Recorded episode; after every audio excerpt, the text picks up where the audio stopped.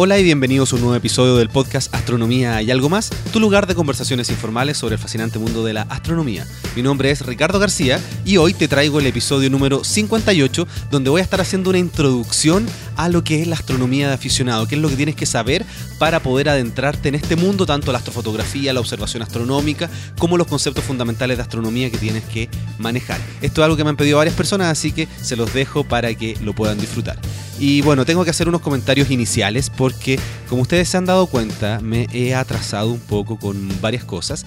Y les quiero pedir disculpas y agradecer la infinita paciencia que todos ustedes tienen con esto que yo estoy realizando porque, como ya deben saber, en estos momentos me encuentro en Medellín, Colombia, porque voy a estar realizando un viaje bastante largo por distintos lugares tratando de conocer gente interesante en este mundo de la astronomía. Ahora voy a participar en un encuentro que se llama Communicating Astronomy for the Public. Voy a estar presentando un workshop sobre podcast y YouTube para generar comunidades virtuales para divulgar astronomía. Eh, ya les voy a estar contando, voy a estar mostrando todo obviamente en el canal de YouTube. Y también, bueno, este viaje me va a llevar por distintos lugares, así que la preparación de este viaje me tomó demasiado tiempo entre el trabajo y lo que tengo que realizar no alcancé a tener listo este episodio, pero ya está y espero ponerme ya al día porque tengo algunos episodios grabados para ustedes. Así que, eh, bueno, como siempre, los primeros minutos hago algunos comentarios y quiero leer algunas de las cosas que me han dejado. Por ejemplo, aquí Asensi Benito Francisco me, escribió,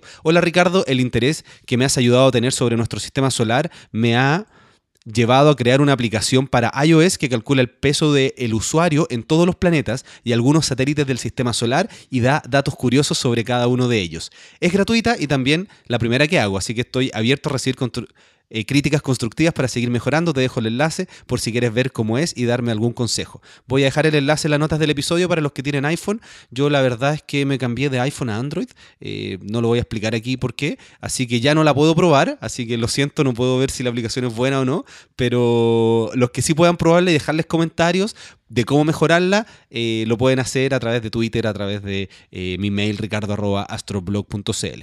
Otro comentario también en iTunes por Pableras 1980 eh, dice, Ricardo, te felicito por el gran podcast que has eh, conseguido elaborar. Te sigo desde hace un par de meses y además de escucharte cada semana, voy descargando poco a poco los episodios anteriores. Estoy realmente enganchado. Sigue igual, por favor. Es así como se puede conseguir que el gusto por la ciencia penetre en la sociedad. Un abrazo. De verdad, a mí me encantan estos comentarios. Yo los leo todos. No logro responderlos todos porque cada día son más, pero tengan la seguridad de que los comentarios que ustedes me dejan en todas las redes sociales o a través de eh, iTunes o también en Evox, yo los leo, los sigo, no sé si todos los días, pero casi todos los días, porque me, me generan esta retribución que es difícil tener cuando uno eh, lo que ve simplemente es una pantalla y no ve a las personas. Así que eso. Y por último quería comentarle a las personas que están aquí en Medellín y que estén escuchando este podcast que me gustaría juntarme a hacer un café astronómico, como ya lo mencioné en la lista de correo también. Así que ya tengo algunas personas con las que me he contactado en Bogotá, que voy a estar yendo para allá, pero por ahora aquí en Medellín sería muy interesante poder reunirnos, conocerlos directamente para eh, compartir esta locura que es la astronomía. Así que basta de introducción y los dejo con este, el episodio número 58 de Astronomía y algo más. Espero que lo disfrutes.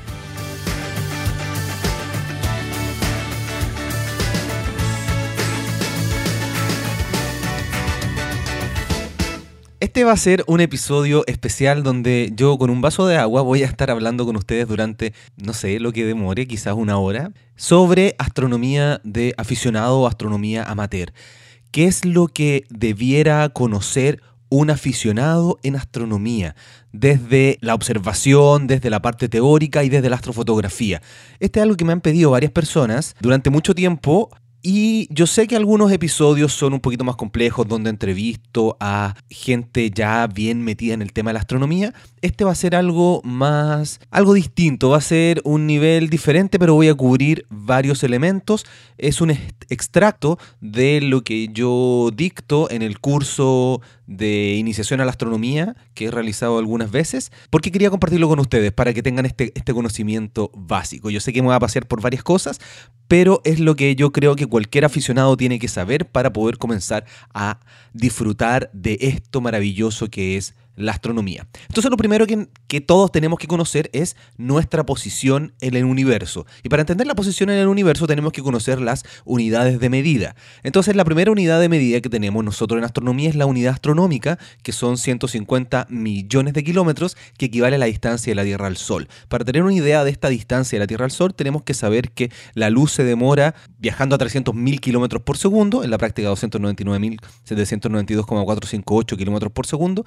En un segundo logra dar un poquito más de una de 7 vueltas en torno a nuestro planeta. La distancia de la Tierra a la Luna, viajando a la velocidad de la luz, es un poquito más de un segundo. Y la distancia de la Tierra al Sol, esta unidad astronómica, viajando a la velocidad de la luz, al Sol nos demoramos 8 minutos. Entonces estos 150 millones de kilómetros equivalen a una unidad astronómica que la verdad es que no tiene un muy buen nombre, pero nos permite dimensionar el sistema solar. Entonces nosotros sabemos que, no sé, Mercurio está a 0,3 unidades astronómicas, Venus 0,7, Marte 1,5, etcétera, etcétera. Entonces nos permite dimensionar cómodamente el sistema solar. Pero más allá del sistema solar ya no podemos ocupar unidades astronómicas, tenemos que utilizar años luz. Y el año luz es la distancia recorrida por la luz durante un año. Entonces si tú quieres hacer el cálculo, para pasar un año luz a kilómetros, tienes que tomar 300.000 kilómetros por segundo, multiplicarlo por todos los segundos que tiene un año, o sea, 365 por 24 horas por 3600, que son los segundos que hay en una hora,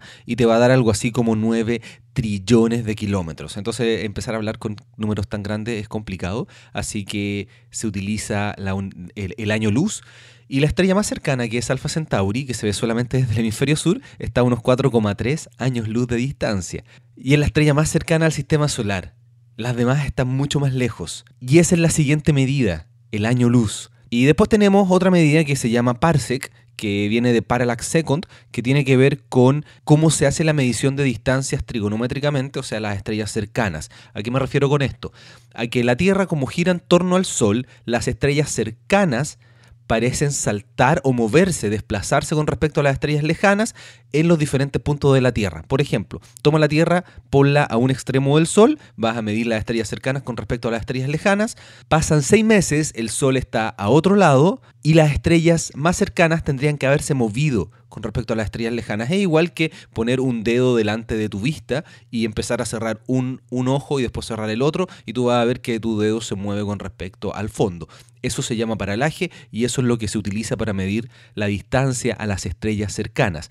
Lo que da al final es, conociendo la distancia al Sol, uno puede medir eh, el, ángulo y la tangente de ese ángulo, pero cuando el ángulo es pequeñito, la tangente del ángulo se parece al ángulo, entonces el ángulo eh, te va a dar eh, la distancia hacia esa estrella. Entonces Alpha Centauri tiene menos de un segundo de arco de ángulo porque está a más de 4 años luz de distancia. Entonces, un parsec equivale a 3.26 años luz. Y la definición de parsec es la distancia de una estrella o de cualquier objeto que tenga un paralaje de un segundo de arco. Esa es la definición de parsec. Conociendo las distancias, ahora podemos ver lo que es la vecindad del sistema solar. Nosotros somos parte del planeta Tierra, todos lo saben, y la Tierra gira en torno al Sol junto a otros planetas. Esto es lo que nosotros llamamos el sistema solar y algunos de los componentes importantes del sistema solar, además de los planetas, son los cinturones de asteroides. Nosotros tenemos un cinturón de asteroides entre Marte y Júpiter. Tenemos otro que está más allá de la órbita de Neptuno, que se llama el cinturón de Kuiper. Y tenemos una nube donde teóricamente están los cometas que se llama nube de Oort. Y esos componentes son muy importantes también en el sistema solar y se supone que la nube de Oort está más o menos, dependiendo de donde la fuente que uno mira, a mitad de camino entre nosotros y la siguiente estrella. O sea, de verdad una esfera con muchos pedacitos de roca orbitando en torno a nuestro Sol y posiblemente algo que orbita a nuestro Sol podría viajar hasta Alpha Centauri y después de vuelta y podría ser interesante subirse a uno de estos pedazos de roca y viajar durante millones de años. Cuando tú miras el cielo a simple vista, ¿cuántas estrellas crees que puedes ver? En la práctica lo que uno ve son alrededor de unas 6.000 estrellas en un cielo muy muy oscuro como el norte de Chile, como Hawái, como Canarias, en torno a las 6.000 estrellas. Pero la verdad es que a simple vista uno no ve muy lejos. O sea, sí, tú puedes ver los planetas a millones de kilómetros, o sea, varias unidades astronómicas, y puedes ver objetos alrededor de unos 1500 años luz de distancia, a simple vista. Estamos hablando, por ejemplo, de la nebulosa de Orión, que tú la puedes ver, 1500 años luz de distancia y la puedes ver. Podemos ver estrellas a esa distancia, unos 1000, 1200, algunas estrellas más brillantes eh, que se ven a simple vista. Pero eso es todo lo que podemos mirar a simple vista. Si queremos más, ver más lejos, tenemos que utilizar binoculares o telescopios. Sin embargo, hay dos objetos, en realidad son tres, que se pueden ver a simple vista y que están muchísimo más lejos, que son, por ejemplo, cúmulos globulares. Hay un cúmulo globular aquí en el hemisferio sur que en cielos muy oscuros sí se puede ver, que se llama Omega Centauri, que está cerca de la Cruz del Sur, en la constelación del Centauro, y este está a unos 18.000 años luz de distancia. Y se puede ver a simple vista, de hecho se llama Omega Centauri, porque antes se creía que era una estrella. Entonces, al verla como una estrella, tiene la nomenclatura alfa, beta, gamma de las estrellas más brillantes a las menos brillantes de una constelación en el alfabeto griego. Entonces se puede ver un objeto a 18.000 años luz de distancia. Y también aquí en el hemisferio sur, a simple vista, tú puedes ver las nubes de Magallanes. Las nubes de Magallanes son dos galaxias que orbitan a la Vía Láctea y que las podemos ver a simple vista. Una galaxia que está a 180.000 años luz de distancia, tú la puedes ver a simple vista acá en el hemisferio sur. De verdad es un espectáculo maravilloso. Y en el hemisferio norte, en lugares muy muy oscuros, me han dicho, yo no tengo referencia directa, yo no lo he hecho, se puede ver Andrómeda. La galaxia de Andrómeda M31 que está a unos 2 millones de años luz de distancia. Pero en la práctica, lo que nosotros vemos a simple vista es un pequeño, una pequeña esfera en torno a nuestra posición de unos 1500 años luz de diámetro. ¿Qué hay más allá de la Vía Láctea? Bueno, tenemos otras galaxias. La Vía Láctea es parte de un grupo que se llama Grupo Local, los astrónomos no son muy buenos poniendo nombres, donde tenemos varias galaxias que orbitan en torno a un centro común y las dos galaxias más importantes del Grupo Local son la Vía Láctea, nosotros, y la galaxia de Andrómeda y orbitan todas en torno a un punto común porque se promedian las masas y en todas giran en torno a ese punto.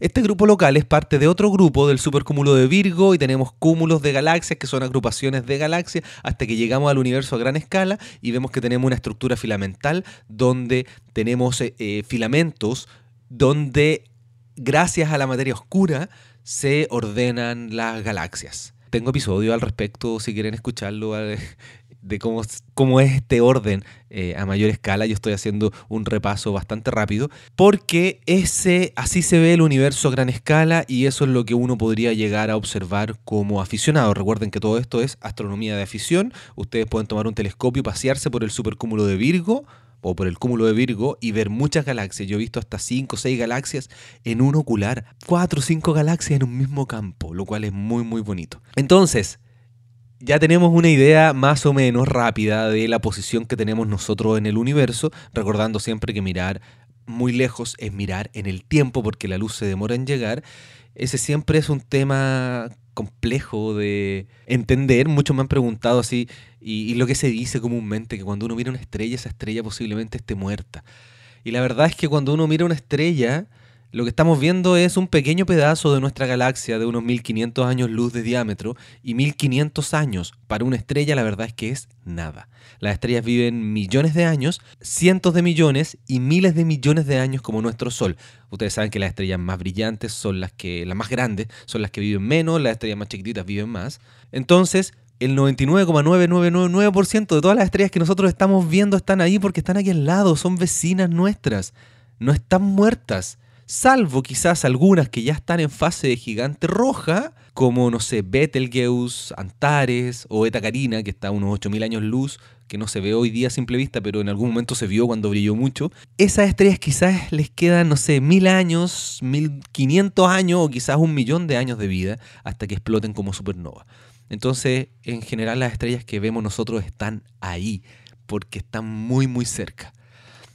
Bueno, teniendo una idea de el universo en el que estamos, tenemos que ver los diferentes objetos que nosotros podemos observar. Y para poder entender los objetos que se observan, a mí me gusta hablar de la evolución estelar, el nacimiento, vida y muerte de las estrellas, porque las estrellas nacen en nubes de gas y polvo. Estas nubes de gas y polvo son, se llaman nebulosas, principalmente hidrógeno, y otros polvos, silicatos y distintas cosas del tamaño del humo. Se encuentra eso en espacios muy grandes, no sé, 10, 20, hasta 50 años luz de diámetro, y por efecto de la gravedad empiezan a colapsarse, y en la medida que colapsan, el núcleo empieza, el núcleo de este colapso empieza a aumentar su temperatura. Ustedes saben que a mayor presión aumenta la temperatura, y cuando la temperatura en el centro supera los 5 millones de grados, vamos a tener una estrella, una protoestrella, brillando con luz propia. Va a seguir acumulando gas hasta que llegue a un punto en el que ya se estabilice eh, las capas exteriores o sea, que no se pueda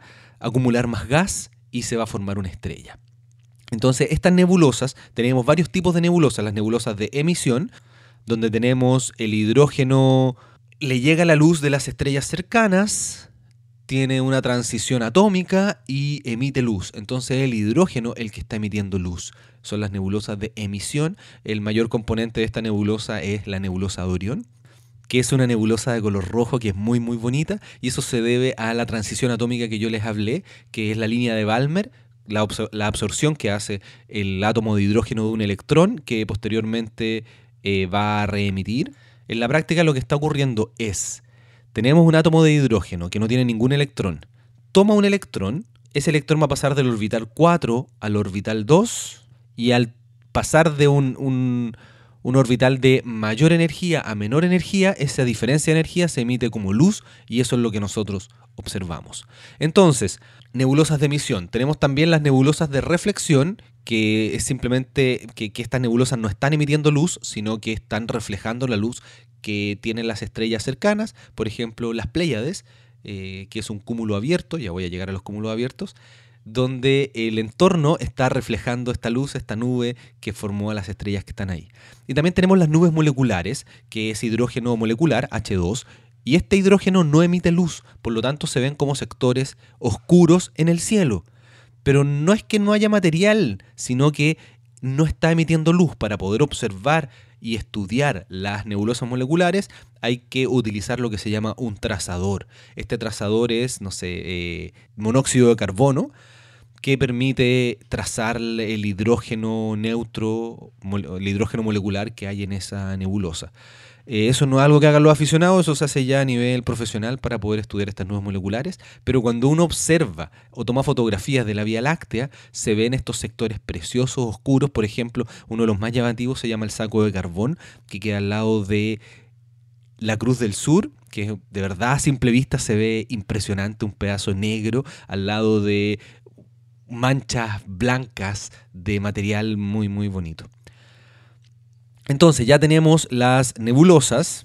Cuando se forma una estrella, en general de esta nube no se forma solo una estrella, sino que se forman decenas de ellas en un objeto que se llama cúmulo abierto. Un cúmulo abierto son estrellas que nacieron todas de un mismo una misma nebulosa y que están ligadas gravitacionalmente. Tenemos varios cúmulos abiertos, ya mencioné las Pléyades, que es muy muy reconocible porque se ve a simple vista y son objetos muy bonitos de ver. También el joyero cerca de la Cruz del Sur para la gente de este hemisferio eh, se ve también muy bonito. Bueno, tenemos después toda la gama de estrellas, estrellas de distintos tipos, distintos colores. El color de una estrella depende de la temperatura, eso es lo que se llama la relación temperatura-color, eh, la emisión de cuerpo negro. Entonces las estrellas más calientes van a ser estrellas de color azul y las estrellas más frías son estrellas de color rojo. El Sol es una estrella intermedia, amarilla, le llaman una enana tipo G2. Y tenemos estrellas muy brillantes. Tú puedes ver estrellas azules en el cielo, como por ejemplo Sirio, como Rigel. Y puedes ver estrellas rojas, eh, Betelgeuse, eh, Antares, que se ven claramente de color rojo. Muchas de las estrellas que tú ves en el cielo son sistemas de dos o más estrellas como por ejemplo Alpha Centauri, que son un sistema de tres estrellas. Y cuando uno toma un telescopio y apunta con una noche que esté buena la calidad de la atmósfera, tú puedes ver las dos estrellas. También Rigel. Rigel tiene una, estrella, una, una compañera muy chiquitita que por telescopio se ve muy bonito. Entonces, podría ser interesante mostrar estrellas binarias o sistemas triples por telescopio. Es algo que yo he hecho muchas veces cuando el cielo a veces no me acompaña y la gente de verdad le sorprende que tú miras a simple vista, ves una estrella, miras por el telescopio y se logran separar las dos estrellas. Es un fenómeno, es algo muy bonito de observar. Algunas estrellas se agrupan en cúmulos globulares, que se cree que los cúmulos globulares nacieron al inicio de nuestra galaxia, por eso tiene estrellas viejas que tienen la forma de un globo y este globo tiene muchas, muchas estrellas y son estrellas ya en las últimas etapas de su vida. El cúmulo globular más espectacular que uno puede ver tiene como 10 millones de estrellas y se llama Omega Centauri y se ve solamente del hemisferio sur pero de verdad es precioso de observar. El segundo más importante se llama 47 Tucán y también se ve solamente el hemisferio sur, que tiene como 2 millones de estrellas. Y después ya tenemos el que sí se ve del hemisferio norte, que es M13, y la verdad no se compara con Omega Centauri o con 47 Tucán, pero es lo que tiene en el hemisferio norte. Nosotros no tenemos Andrómeda, así que una cosa por otra. Si pueden verlo por telescopio, de verdad es impresionante. Yo he hecho muchos tours a gente que viene del hemisferio norte, Estados Unidos, Europa, México, y una de las cosas que más les sorprende es Omega Centauri, porque es impresionante. Entonces tenemos estos cúmulos globulares que están muy lejos y están en lo que se llama el halo de la galaxia. ¿Por qué? Porque nuestra galaxia tiene la forma de una pizza, un disco, es una galaxia espiral. Tiene un centro que es el bulbo donde tiene mucho material y tiene los brazos que es donde estamos nosotros, eh, que son brazos que tienen forma espiral y tenemos un halo en torno al centro de la galaxia donde están los cúmulos globulares. Bueno, y también hay un halo de materia oscura, pero ese no se puede observar. Y es importante conocer la forma de la galaxia porque cuando uno mira a simple vista el cielo, eh, sobre todo acá en el hemisferio sur, con eh, en invierno donde se ve el centro de la Vía Láctea, de verdad se nota el bulbo del centro de nuestra galaxia y uno puede ver claramente los brazos como se cómo se expanden, cómo, cómo salen de este núcleo. Y de verdad muy bonito de poder observar. También tenemos para observar los planetas, que tenemos a Mercurio, Venus, Marte, Júpiter y Saturno que se ven a simple vista. Mercurio y Venus solamente al atardecer o al amanecer porque son planetas internos. Eso quiere decir que están muy cerca del Sol. Entonces no los puede ver, no los puedes ver a la mitad de la noche. No sé si le ha pasado, pero a mí en algunas charlas la gente está, mira así, no sé, a las 12, 1 de la mañana, me dice, ¿eso de ahí es Venus? La verdad es que no tiene, no hay no hay forma de que eso sea Venus, porque Venus se ve solamente al atardecer o al amanecer porque está muy cerquita del Sol. Si nosotros tuviéramos, no sé, Marte, la Tierra también eh, la veríamos solo al atardecer o al amanecer, porque es un planeta interno. Los demás planetas, en comparación con nosotros, con la Tierra, hacia afuera, Marte, Júpiter, Saturno, etcétera, los podemos, los podemos ver a cualquier hora de la, de la, noche o a veces están de día y no se pueden ver, pero de día sí se pueden ver si tú tienes un telescopio con seguimiento. Entonces, eh, Urano y Neptuno son planetas que no se ven a simple vista y necesitas telescopios para poder observarlos. Y necesitas saber precisamente dónde llegar porque es difícil encontrarlos y se ven como unos pequeños puntitos casi como un disco que tienen color un poco azul, un poco verdoso. Eh, pero son interesantes de poder observar.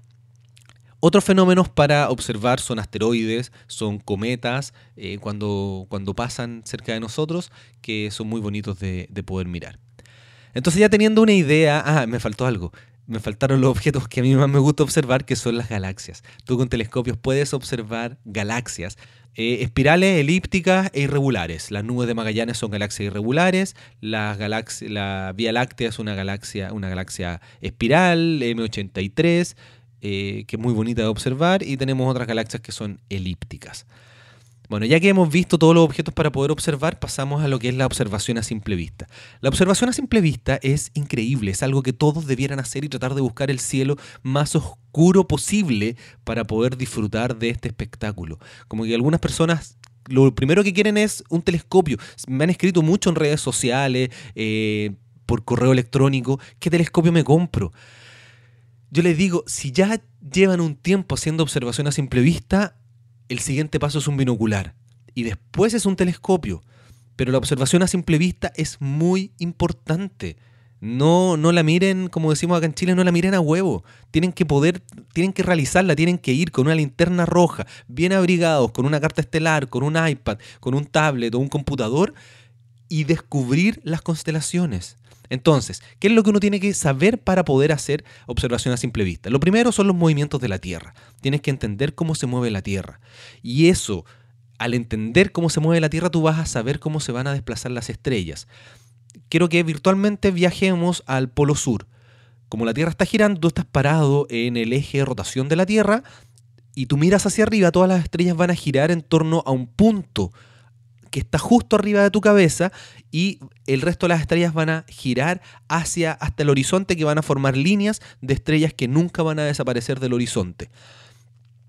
Entonces tú vas a estar viendo solamente un hemisferio, solamente una parte del cielo, porque todo el resto del cielo va a estar tapado por el planeta Tierra. No tienes posibilidad de mirar a través de la Tierra para poder ver la otra parte.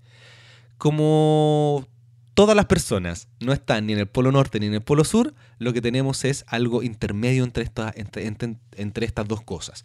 Por ejemplo, aquí en Santiago, a unos 33 grados de altura, nosotros tenemos este punto donde giran las estrellas, que es la prolongación del eje de rotación de la Tierra, y ese se llama polo sur celeste.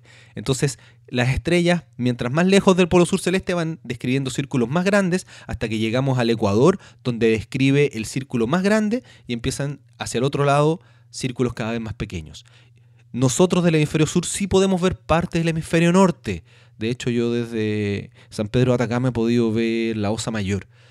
Y desde el hemisferio norte también pueden ver parte del hemisferio sur, pero no veo desde el hemisferio sur, no se ve Polaris, por ejemplo, la estrella que marca muy cerquita el punto donde está el polo norte celeste, la prolongación del eje de rotación de la Tierra.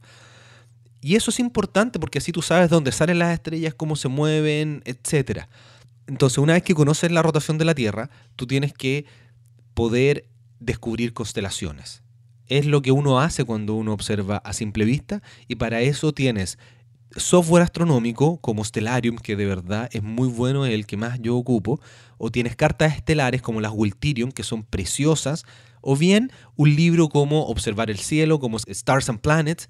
Eh, yo sé que observar el cielo parece que no está muy fácil de encontrar, pero si pueden encontrarlo, cómprenselo para poder comenzar con este, con este mundo de la observación a simple vista. Porque ¿qué es lo que se hace? Tú vas a una constelación conocida. Todos conocemos alguna constelación, ya sea las que le llamamos acá en Chile las Tres Marías, que son el cinturón de Orión. Eh, nosotros dibujamos acá un carro de supermercado porque como se ve al revés, porque los objetos del hemisferio norte se ven de una forma y del hemisferio sur se ven al revés. Eh, entonces de esa forma nosotros vemos un carrito de supermercado o una flecha, o bien la cruz del sur, para nosotros en el hemisferio sur, que es muy fácil de reconocer. Eh, no se confundan con la cruz falsa, que es más grande y, y las estrellas son más tenues. Y la Cruz del Sur siempre está acompañada de Alfa y Eta Centauri, que son estrellas muy brillantes. Y en el caso del hemisferio norte tienen la Osa Mayor, tienen este cucharón que, le llaman, que también es muy fácil de reconocer, o Casiopea, la W, es cosa de buscar una W en el cielo y ustedes van a poder ubicarse. Una vez que se encuentran algo conocido, ustedes van hacia el software o a la carta donde está esa constelación y empiezan a mirar las constelaciones cercanas y empiezan a dibujar triángulos, paralelepípedos, flechas, eh, colas de chancho, etcétera, para poder ir reconociendo constelaciones. Cuando uno reconoce constelaciones, uno empieza a aprender los nombres de las estrellas. Y uno empieza a conocer también sectores donde tú no puedes dibujar la constelación si no está en un cielo muy oscuro, pero tú sabes que está ahí. Por ejemplo, tenemos la constelación de Orión. Cerca de la constelación de Orión tenemos el Can Mayor, que es un perro que tú lo puedes dibujar de alguna forma. Entre medio de esas dos tenemos una constelación que no se ve claramente, pero tiene objetos muy bonitos, que es monoceros. Entonces yo sé que entre estos dos objetos tengo monoceros, pero si me piden que dibuje monoceros, no sé cómo lo voy a hacer porque es muy poco brillante. Y así uno va paseándose desde, no sé, después del Camp Mayor, te vas hacia Pupis y Pixis en el hemisferio sur, después llegas a Carina, la Vela, Después llegas a el Centauro para terminar en la Cruz del Sur. Y así empiezas a reconocer todas las constelaciones. O te paseas por las constelaciones zodiacales, reconociendo las estrellas más brillantes y más importantes de cada constelación. Entonces, no sé, en Orión decimos que tenemos a Rigel, a Betelgeuse, o las, las estrellas del cinturón de Orión, que son Alnitak, Alnilam y Mintaka. Después nos vamos a la estrella más importante del Camp Mayor, que es Sirio, la estrella más brillante del cielo. Y así te va a aprender las constelaciones y las estrellas. Y después sales otra noche sin la carta y tratas de acordarte. De verdad es un juego muy interesante y a la gente le gusta que uno le dibuje constelaciones con láser, eh, muy bonito, y que sepa los nombres de las estrellas. De hecho, varias veces como que hay gente que le gusta ver si uno se equivoca. Entonces, mientras yo estoy haciendo, mostrando el cielo, por ejemplo, hay personas que están con el, con un tablet o con un teléfono, con estos software como Star Walk, como Stellarium, tratando de ver si lo que yo estoy diciendo es correcto. Pero uno pasó mucho tiempo, yo paso todos los años, a veces voy a cielos muy bonitos, simplemente me siento en una reposera o, de pie y empiezo a tratar de acordarme de cómo es, cómo son las figuras en el cielo. Eh, de verdad es importante saber ubicarse, mirar hacia un, hacia un lugar y saber qué es lo que uno está mirando. Y cuando voy al hemisferio norte, que lo voy a hacer pronto nuevamente, me pierdo. Tengo, me demoro bastante rato en volver a ubicarme en el cielo. La observación a simple vista de verdad es muy placentera, es muy bonita. Y después que uno pasó ya por las constelaciones eh, y por las estrellas más brillantes, empieza a buscar objetos como cúmulos abiertos, cúmulos globulares que puedas mirar a simple vista.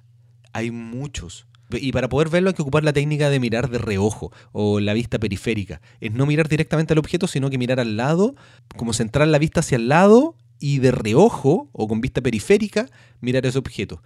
Ahí estamos utilizando los bastones en nuestro globo ocular, que son bastante más sensibles a la luz. De verdad es muy importante hacer observación a simple vista. Algo que es muy importante cuando uno mira a simple vista es lo que son las escalas de magnitudes. La magnitud es qué tan brillante es la estrella que estamos nosotros mirando y esto se llama la magnitud aparente. Porque si la estrella está más lejos, obviamente la vamos a ver más débil, por eso es magnitud aparente. Y esto se le ocurrió a Hiparco hace mucho tiempo y dijo que la estrella más débil que uno puede ver a simple vista es de magnitud 6. Y la estrella más brillante, si mal no recuerdo, era 0 o 1. Yo creo que 1. Bueno, después se extendieron esta, esta escala de magnitudes y las cosas menos brillantes son magnitud 7, 8, etc. Y las cosas más brillantes, magnitud 0, menos 1. El Sol, si mal no recuerdo, tiene magnitud como menos 24 o algo así. Entonces, es importante conocer la magnitud porque tú vas a estar mirando un objeto, una nebulosa, un cúmulo eh, o una estrella, y el programa o el libro te va a decir la magnitud y va a decir magnitud 7. Entonces tú sabes que eso no lo vas a ver a simple vista. Si dice magnitud 6, para poder verlo tienes que estar en un cielo muy, muy oscuro. Yo sé que son números extraños, pero después uno se acostumbra. Y que es lo interesante de las magnitudes, es que cuando hicieron la transformación de estos números que inventó Hiparco al flujo energético de las estrellas, al flujo radiante que se llama, se dieron cuenta que nuestra visión es logarítmica. Eso quiere decir que entre la magnitud, no sé, 1 a 2, hay 10 veces más de radiación energética de la estrella, pero nosotros lo vemos como un incremento en 1. Es interesante, pasa lo mismo con los decibeles, pasa lo mismo con los terremotos, que son escalas logarítmicas.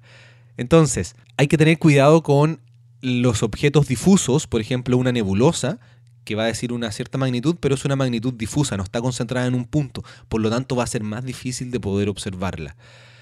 Y cuando hay objetos, por ejemplo, asteroides, cuando pasan cometas, para saber si uno lo puede ver a simple vista hay que mirar la magnitud. Si dice magnitud 6, tú la puedes ver a simple vista de un lugar oscuro. Magnitud 3 la puedes ver en una ciudad contaminada lumínicamente. Yo conozco personas que han hecho mediciones aquí en Santiago que pueden ver magnitud 2, 3. Y eso también es interesante, saber hasta qué magnitud puede ver uno. ¿Y cómo se hace eso? Empiezas a mirar objetos conocidos que tú sepas llegar y ves si puedes observarlo. Entonces, vas a una, una, estrella de magnitud 2, por ejemplo, en un cielo muy oscuro. Después te pasa una de 2,5, después 3, 3,5, 4 y llegas a una magnitud 6. Si ya no la ves, el cielo no te permite ver la magnitud 6 o quizás tu ojo no lo, no lo ve y quizás puedes ver hasta 6,5 o quizás solo hasta 5,5. Si hay luna, ya la magnitud límite que puedes ver a simple vista eh, va a ser menor, por ejemplo. Entonces, conocer las magnitudes es muy importante para poder mirar los software astronómicos y poder eh, saber qué es lo que tú vas a observar. Hay escala, ustedes pueden ver, les, puedo dejar, les voy a dejar en las notas del episodio una escala de la magnitud más brillante que se conoce a la magnitud más débil que nosotros hemos podido observar con telescopio. Y no confundir las magnitudes aparentes con las magnitudes absolutas. La magnitud absoluta es tomar todos los objetos, ponerlos todos a la misma distancia y decir esto es lo que brilla intrínsecamente. Esa es la magnitud absoluta. Bueno, y simplemente porque me gusta rellenar y, y hablar, por hablar o contarles más cosas, sabiendo la magnitud absoluta y, y sabiendo la magnitud aparente a través de lo que se llama el módulo magnitud, que es una ecuación logarítmica simplemente, tú puedes conocer la distancia del objeto. Entonces tú puedes medir el brillo de la estrella eh, directamente aquí en la Tierra y a través de conocer la evolución estelar, el proceso de evolución estelar, la teoría de la evolución estelar, tú sabes qué tipo de estrella es debido a, las líneas de emisión, entonces tú sabes cuál es el brillo teórico que debería tener esa estrella y ahí puedes hacer un cálculo bastante aproximado de la distancia a la cual se encuentra. Observación a simple vista. De verdad hay que hacerlo, es muy bonito. Después, si tú quieres empezar a ver más objetos y mirar más lejos, tienes que partir con binoculares. Los binoculares son de verdad muy interesantes. Yo tengo 20 binoculares que llevo a los eventos astronómicos, porque cuando uno empieza a aumentar la imagen, a darle aumento, uno se pierde en el cielo. Entonces con el binocular, con 7, con 10 aumentos, tú sabes ubicarte, sabes encontrar. Entonces tú miras con el binocular y tú vas a ver las tres estrellas de, del cinturón de Orión. Entonces tú sabes encontrarte. Y la gracia es que con binoculares empiezan a aparecer muchos más objetos. Y eso es muy bonito. Empieza a ver claramente la nebulosa de Orión. Ya no es un puntito, ya no es una estrella a simple vista, como se ve a simple vista, sino que es una nube. Te vas a cúmulos globulares, a nebulosa. Se pueden ver con binoculares, ves completamente las playas de este cúmulo abierto muy bonito y empiezas a saber dónde están los objetos. Y ayudado de una carta estelar encuentras muchas cosas con binoculares y puedes empezar a llegar a magnitud, no sé, 8, 9, tal vez si el cielo muy oscuro. Entonces ves muchas más cosas y sabes dónde están. ¿Y cómo llegas a los objetos? En general lo que yo hago es empezar a hacer dibujos y aprenderme los dibujos de memoria. Llevo un cuaderno y, hago el dibujo de lo que veo en el, en el binocular y sé dónde estoy mirando el objeto cuando lo veo. De verdad es muy importante hacer esto para saber encontrar objetos por telescopio. El que no ha pasado por la observación a simple vista, observación por binocular, no va a encontrar objetos difíciles por telescopio salvo que tenga un sistema de traqueo automático como un sistema GoTo. Pero es bonito saber encontrar objetos complejos en el cielo. Y eso requiere mucha práctica muchas, muchas, muchas horas de observación a simple vista, otras tantas horas de observación con binocular y después con telescopio. Y aquí, bueno, yo tengo un episodio completo sobre cómo comprar un telescopio.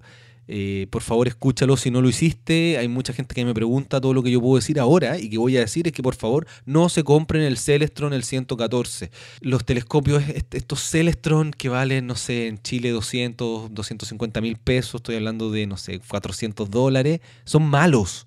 De verdad les van a dar una experiencia mala.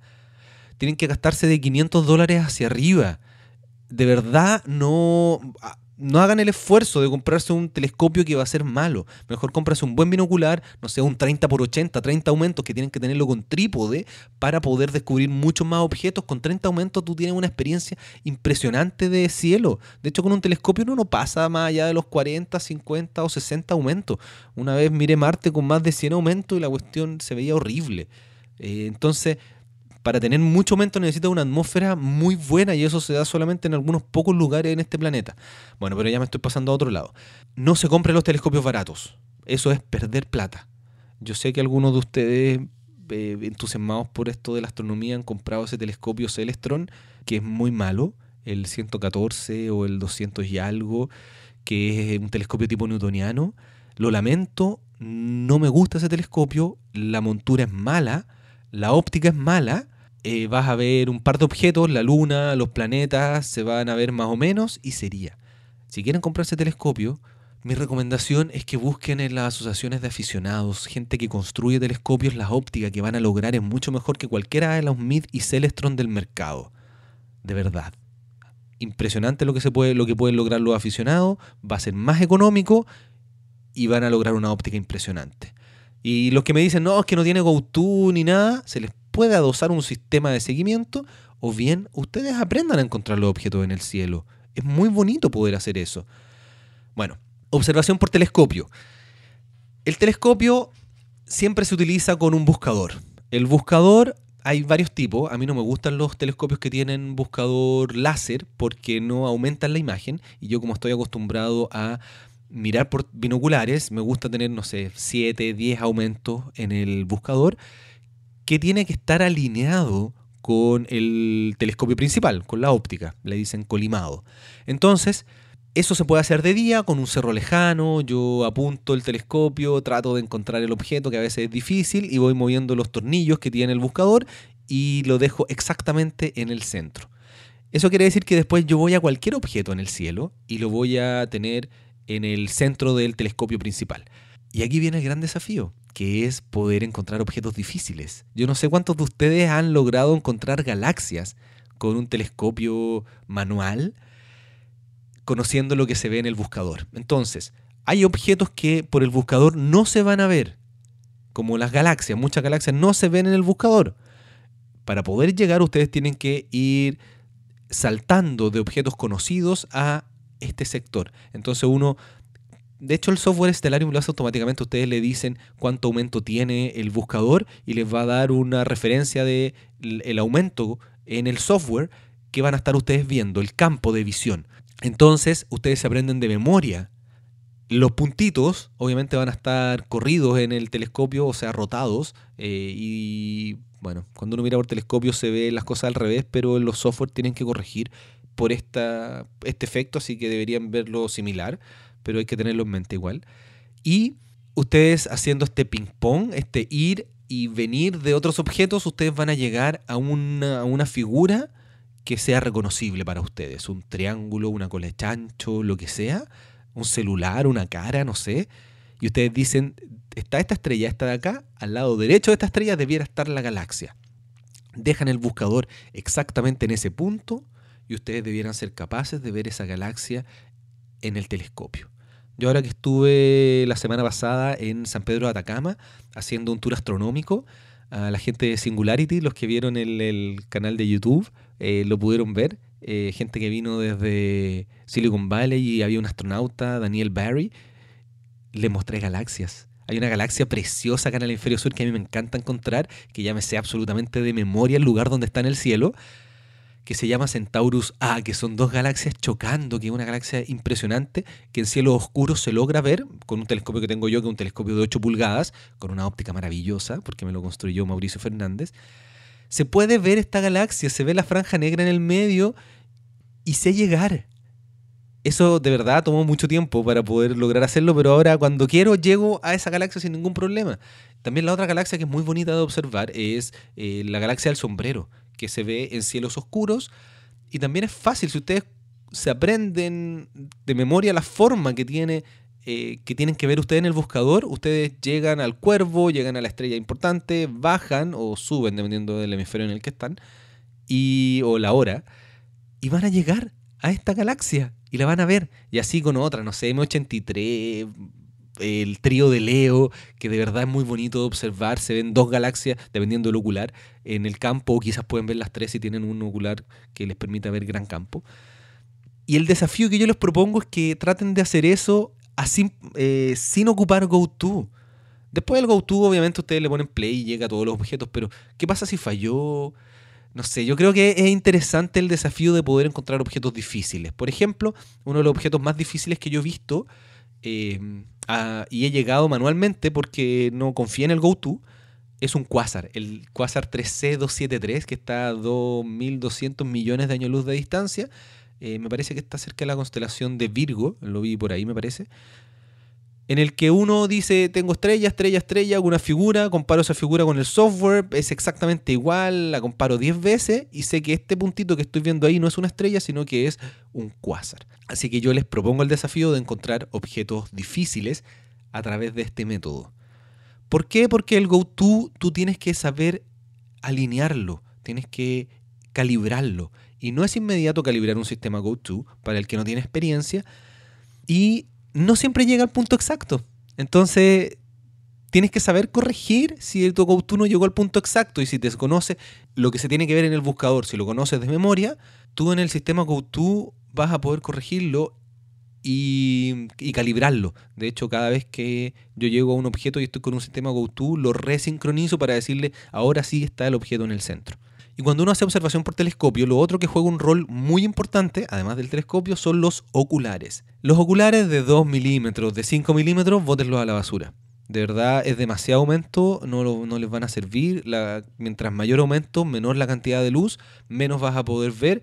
Eh, si se compraron el telescopio Celestron barato, los, los oculares de 5, de 2 milímetros que traen son absolutamente de plástico, no les sirven. Eh, hay que gastar dinero en buenos oculares. Si tú tienes la posibilidad de comprarte un solo ocular, yo creo que en torno a los 26 milímetros está la relación óptima. Dependiendo obviamente del, telescopio, pero, pero es un buen número, 26. Yo tengo en mi telescopio uno de 25 y uno de 17 milímetros, porque mi telescopio tiene gran campo. No tiene un F muy largo. Yo sé que estoy diciendo números de telescopios, pero los que saben me van a entender y el que no, bueno, tiene que tomar algún curso o, aprender un poquito más. Estoy aquí haciendo un resumen rápido de todo, ya llevo más de 40 minutos hablando. Entonces, mientras más grande es el número, mayor campo vas a tener y menos aumento. Entonces, por ejemplo, uno de 40 milímetros te va a dar un campo bastante amplio, lo que es interesante para nebulosas, porque te permite tener mayor cantidad de luz, es más luminoso y te da menos aumento. Si tú quieres ver un planeta con 40 milímetros, se va a ver un planeta muy chiquitito, entonces hay que ponerle 17, un 12 milímetros tal vez. Eh, porque es interesante. O utilizar una pieza que se llama Barlow, que duplica el aumento, eh, si es de 2x, o si es de 3x, triplica el aumento. La verdad es que los Barlow yo lo ocupo bastante poco, porque empeora... Porque hay que tener una, una atmósfera muy buena para poder utilizar un Barlow y amplificar tanto la imagen. Ya después, en un ratito, quiero hablar un poco de, la atmósfera. Entonces es importante tener buenos oculares. Uno que a mí me gusta mucho, y esto no me lo no me están pagando nada, yo no tengo ese ocular porque es muy caro, es un Teleview de 26 milímetros, un, un, ocular que vale, no sé, sobre los 600 dólares. Es de 2 pulgadas porque tenemos dos medidas de oculares. Tenemos los de 1 un cuarto o 1.25 pulgadas y están los de 2 pulgadas, que son los telescopios que tienen entradas grandes. Si tu telescopio tiene entrada de 2 pulgadas, que sería lo ideal porque tienes mayor luz que está entrando, eh, te recomiendo tener obviamente los oculares de 2 pulgadas. Y eh, este Teleview de 26 milímetros es maravilloso. Hay unos Nagler, hay, un, hay una, una cantidad de oculares maravillosos que tú puedes comprar.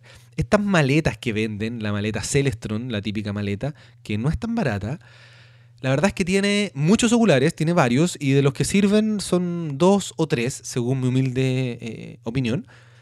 Yo trataría de, más que comprar la maleta, porque además vienen filtros que no son tan buenos, es comprarlos de uno. Esa es mi recomendación, porque así compras el ocular exacto que tú quieres, y no un pack que no te van a servir todos los oculares. Pero los oculares son un tema importante al momento de hacer observación, y cuando uno hace turismo astronómico, que es lo que yo hago varias veces al año, eh, con empresas, yo le hago eventos de astronomía empresa a clientes premium, a ejecutivos, etcétera. Lo mismo que fui a hacer ahora a San Pedro de Atacama, eh, a, a estas personas que venían desde desde Silicon Valley a un astronauta, poder hacerle eh, una presentación astronómica, necesito optimizar el ocular que estoy observando para el objeto. O sea, si voy a ver Omega Centauri, que es un cúmulo globular que tiene demasiadas estrellas, no lo voy a ver con un ocular de, no sé, 10 milímetros o 7 milímetros, porque voy a estar al centro del, del cúmulo globular, necesito mirarlo no sé, con un 17, con un 26 milímetros para tener más luz, para ver más detalle y verlo completo o la nebulosa de Tacarina. Esta Tacarina es una nebulosa muy grande. Necesito ocupar el ocular correcto para el objeto adecuado. Cuando uno está tratando de ver galaxias, por ejemplo, si tengo mucho aumento y no las veo, primero es más difícil encontrar los objetos con más aumento y segundo, con más aumento tengo menos luz. Entonces, si yo quiero encontrar una galaxia, parto con un ocular, no sé, de 40 milímetros y después voy cambiando el ocular hasta que pueda observar eh, la galaxia en todo su esplendor teniendo la mejor relación entre la cantidad de luz y el aumento. Y ahora pasamos a lo último, que es la astrofotografía, que es la iniciación a poder hacer fotografías espectaculares. Y bueno, hay varios métodos para hacer fotografía. El más simple es lo que se llama la cámara sobre trípode. Todo lo que necesitas es una cámara que te permita controlar el tiempo de exposición. Algunos celulares hoy día lo permiten.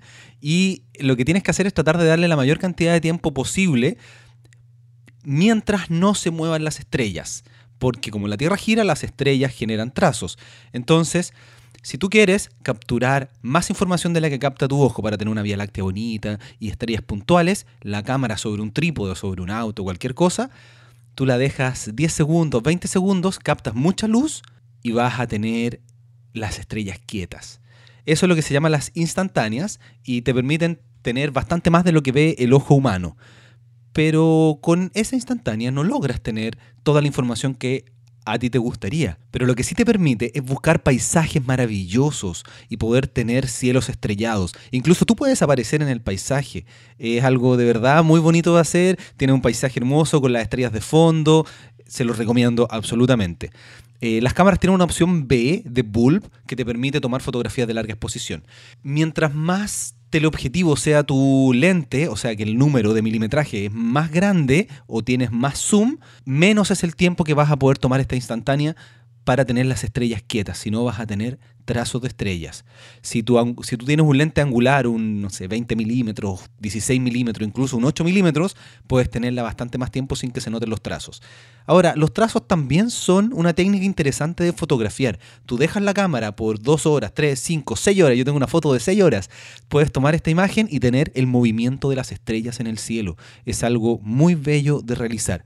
Ahora, con las cámaras reflex digital, no puedes tener las 6 horas porque se te acaba la batería, porque tienes demasiado ruido por varios factores. Entonces lo que se hace es tomar muchas imágenes y después a través de software poder combinarlas en una sola imagen a partir de trazos de estrellas. Es algo muy bonito de realizar. Algunas recomendaciones para poder hacer este tipo de fotografía hay que, tratar, hay que tratar de tener el mayor ISO posible sin que el ruido sea un tema porque con fotografías digitales tú tienes ruido electrónico, lo hemos conversado en los episodios con Carlos Milovich, ruido electrónico propio del, chip, del, del, CCD o del CMOS, entonces hay que tratar de tener el ISO más alto de tu cámara sin que el ruido sea tan notorio. Pero además es importante hacer las tomas de calibración, entonces tú haces algunas imágenes del mismo tiempo de exposición, pero con la cámara tapada y eso va a generar lo que se llama un dark frame. Y a través de software, por ejemplo el Deep Sky Stacker, que es uno de los más utilizados, tú puedes restar esa imagen para eliminar el ruido, lo cual es muy, muy interesante de realizar.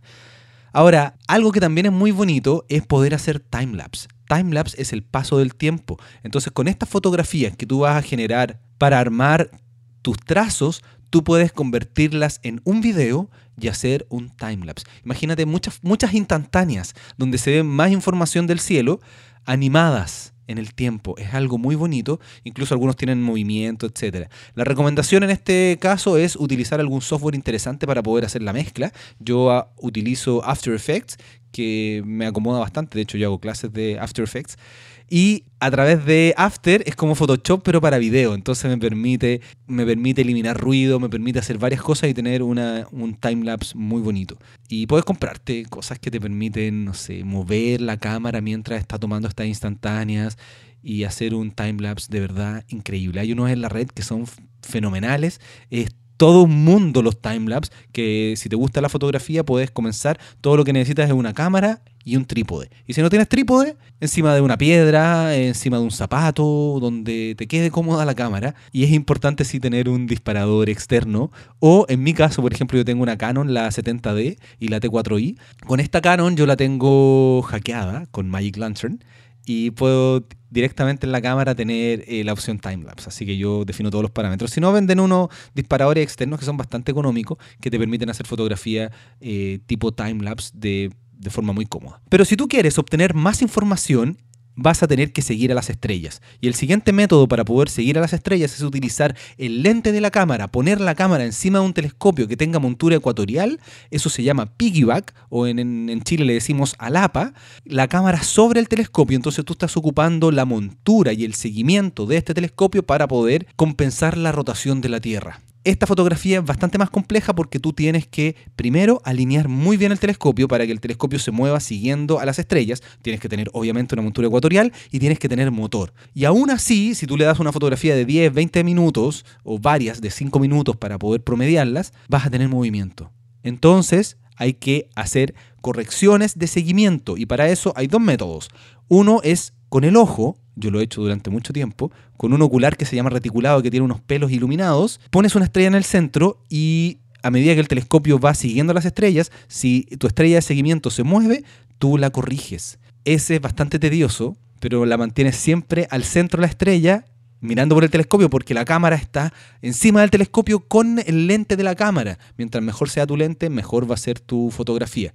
Y ahí vas a tener, puedes tener media hora, una hora, dos horas, lo que te permite el cielo. Si tienes contaminación lumínica, obviamente el fondo va a empezar a convertirse en un color rojizo y si tienes luna también se va a volver azul, vas a perder información, pero si estás en el norte de Chile o en algún lugar donde el cielo sea muy oscuro, vas a poder hacer una fotografía de mucho, mucho rato. ¿Cuál es el problema de este método del traqueo manual, del seguimiento manual? Es que es cansador. Entonces lo que hacen muchas personas es conectar un CCD o una webcam a el computador y a través de algún software como PHD o algunos otros y la montura conectada al al computador, tú puedes hacer automáticamente las correcciones de seguimiento. Pero sí o sí tienes que alinear el telescopio. Y para alinearlo no te sirve simplemente en el hemisferio norte apuntarlo a Polaris, el eje, apuntar el eje a Polaris. No es preciso para fotografía. Tienes que utilizar un método y el método que yo recomiendo se llama Drift Method. Eh, eh, no es un método sencillo, pero te permite, si tienes experiencia, tener una alineación bastante aceptable. Y el último método es poder hacer fotografía a través del telescopio que se llama foco primario. Para hacer fotografía en foco primario necesitas, además de poder conectar la cámara al telescopio a través de unos adaptadores que se llaman T-Ring y T-Adapter, que tienen que ser específicos para tu cámara, si tienes Canon, Nikon, Sony, etc., necesitas el adaptador para tu cámara, que es el T-Ring, y un T-Adapter o adaptador T, que va conectado al telescopio, ya sea que tengas eh, la entrada de un, cuarto o de dos pulgadas.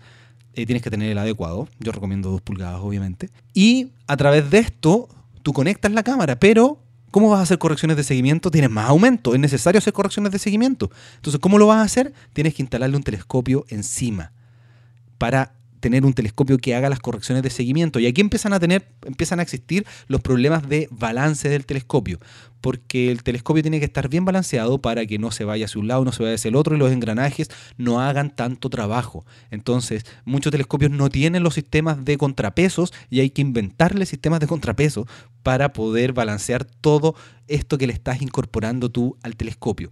Así que aquí se empieza a complicar y empieza ya a tratar de buscar las mejores ópticas posibles para que las estrellas sean lo más puntuales posible. Generalmente los telescopios MIDI y telescopios Celestron las estrellas salen bien gordas, bien guatonas, como decimos porque la óptica no es tan buena. Entonces tú nunca vas a tener las estrellas lo más enfocadas posibles. Por eso la gente gasta 10 mil, 20 mil dólares en telescopios que tienen una óptica increíble o que los construyen ellos mismos para poder hacer fotografía y que las estrellas sean realmente puntos. Y aquí también para lograr que la fotografía sea un punto tú necesitas enfocar. Y para enfocar tenemos el gran problema de que la atmósfera curva la luz del cielo y por lo tanto tú ves que las estrellas titilan. Eso se le llama seeing, em, que es la turbulencia atmosférica. Mientras mayor turbulencia hay, mientras más titilan las estrellas, más te vas con costar enfocar porque el seeing básicamente lo que hace es desenfocarte la estrella, como que te la cambia de posición, entonces tiene un huevo que se deforma. Entonces hay que tratar de tomar fotografías en un día con un cielo bastante aceptable, con un seeing bajo. Eh, los profesionales lo miden en segundos de arco y los aficionados lo medimos de 1 a 10, donde 10 es las estrellas no titilan, debe estar en torno al orden del segundo de arco de seeing. Y hacia el otro lado tenemos, no sé, 7, 6, ya un seeing bastante malo, que son sin en segundos de arco más grandes, 2, 3 segundos de arco, etc. Entonces, para poder enfocar, tú vas a tener que hacer prueba y error. De hecho, hay unos software que te permiten, si que tienes un enfocador electrónico, ir corrigiendo, generar una curva, lo que se llama una gaussiana, que es el perfil de la estrella. Tomas lo que se llama el FWHM, Full Width at Half Maximum, que es el valor que tiene la curva a la mitad del, del máximo. Y cuando ese FWHM es menor, tú tienes la estrella más enfocada. Y eso lo hace el software, así que no tengo que explicarte en detalle todo lo que significa, pero hay, hay programas que te permiten eh, enfocar. Si no tienes enfocador electrónico, tú puedes no sé, ponerle marquita a tu telescopio de foco, ir moviéndolo hasta llegar al foco. También lo que se utiliza mucho es ocupar máscaras de enfoque. Hay una que se llama la máscara de Batinov, que se pone delante del telescopio, busca una estrella brillante, no el objeto final al que va a fotografiar, corrige el foco porque tiene varias no sé, la máscara tiene hartos hoyos el, por donde pasa la luz, entonces cuando está desenfocado se ve un patrón bastante extraño y cuando está enfocado logras ver la estrella. Eh, entonces son bastante buenas para poder enfocar, porque el foco es un tema cuando tú haces astrofotografía. Eh, con las cámaras también, con la cámara sobre trípode y sobre el telescopio también. No te sirve simplemente llevar el lente al infinito, sino que tienes que llevarlo al infinito y devolverte un poco, porque en el infinito se ve desenfocado las estrellas. Puede parecer extraño, pero así es. Eh, lo mejor es tomar varias fotografías, mirarlas en una pantalla de computador, ver la que está más enfocada y ahí dejar haciendo las exposiciones. Y si a ti te gusta hacer fotografía de planetas, no te sirve mucho una cámara reflex digital, sino que te sirve una webcam o un CCD porque lo que se hace es un video. Tú tomas un video que son muchas imágenes y esas imágenes se promedian para obtener el mejor resultado. Este resultado viene dado por un software, no sé, yo en su tiempo ocupaba el K3 CCD Tools, no sé si está funcionando hasta el día de hoy. Eh, y hay otros para poder hacer esto que promedian las imágenes y te entregan el resultado y a través de distintos parámetros tú puedes mejorar aún más la resolución de esta imagen planetaria o lunar. Y después viene todo el proceso donde trabajan las imágenes y para eso tienes que ocupar el software que te acomode. Muchos trabajan en Photoshop. Hoy día se desarrolló un software que yo ya he conversado en un par de episodios eh, de él que se llama Pix Insight que lo desarrolló Juan Conejero, Carlos Milovich, mi amigo, colaboró también en el desarrollo de este software para procesamiento de imágenes de astrofotografía que de verdad es muy, muy bueno y está pensado para los que nos gustan hacer estas fotografías nocturnas. No es barato, lo sé, pero la calidad de trabajo que, que, puedes lograr con ese, con ese software, si tú estás haciendo constantemente imágenes astronómicas, vale absolutamente la pena. Si no, eh, a través de Photoshop o quizá hay algunos otros que yo no manejo, que ustedes deben conocer mejor, o en la red deben aparecer muchas cosas, para este trabajo de imágenes, el Deep Sky Stacker y todo lo que se puede hacer en Photoshop con niveles, curvas, etc. Y ese es un resumen súper reducido de lo que debiera conocer un astrónomo aficionado, una, para hacer astronomía amateur. Eh, yo sé que hay muchas de estas cosas que se puede profundizar aún más. Este es material que yo trato en los cursos, como ver en detalle el método de eh, corrección de seguimiento, como ver en detalle cómo estimar las magnitudes, etcétera, etcétera. Estos ya son temas de cursos de astronomía, pero quería compartirlo con ustedes para que los que no tuvieran este conocimiento lo pudieran adquirir, eh, generar este, este bichito de poder, no sé, hacer fotografía astronómica, hacer observación del cielo a simple vista, con instrumentación, y compartir esto que a mí me encanta hacer porque mm, la astronomía es maravillosa, ir a un lugar con un cielo oscuro, yo que lo he hecho muchas veces, sigue siendo un espectáculo maravilloso. O sea, si me dan a escoger entre ir a ver una película y estar debajo de los cielos más oscuros del planeta, yo prefiero estar bajo los cielos más oscuros del planeta, mirando esta cosa maravillosa que es el cielo estrellado que de verdad es increíble. Así que espero que te haya gustado este episodio. Si hay algo que quieres que profundice en episodios siguientes, por favor déjame los comentarios, tanto en iVoox como a través de mi correo electrónico ricardo.astroblog.cl, a través de mi Twitter, arroba quasar, o también em, tengo Instagram, eh, que es astroblog con V, astroblog, o también en los comentarios de la página web astroblog.cl, en este caso slash episodio 58. Así que espero que hayas disfrutado este episodio. Nos vemos para la próxima.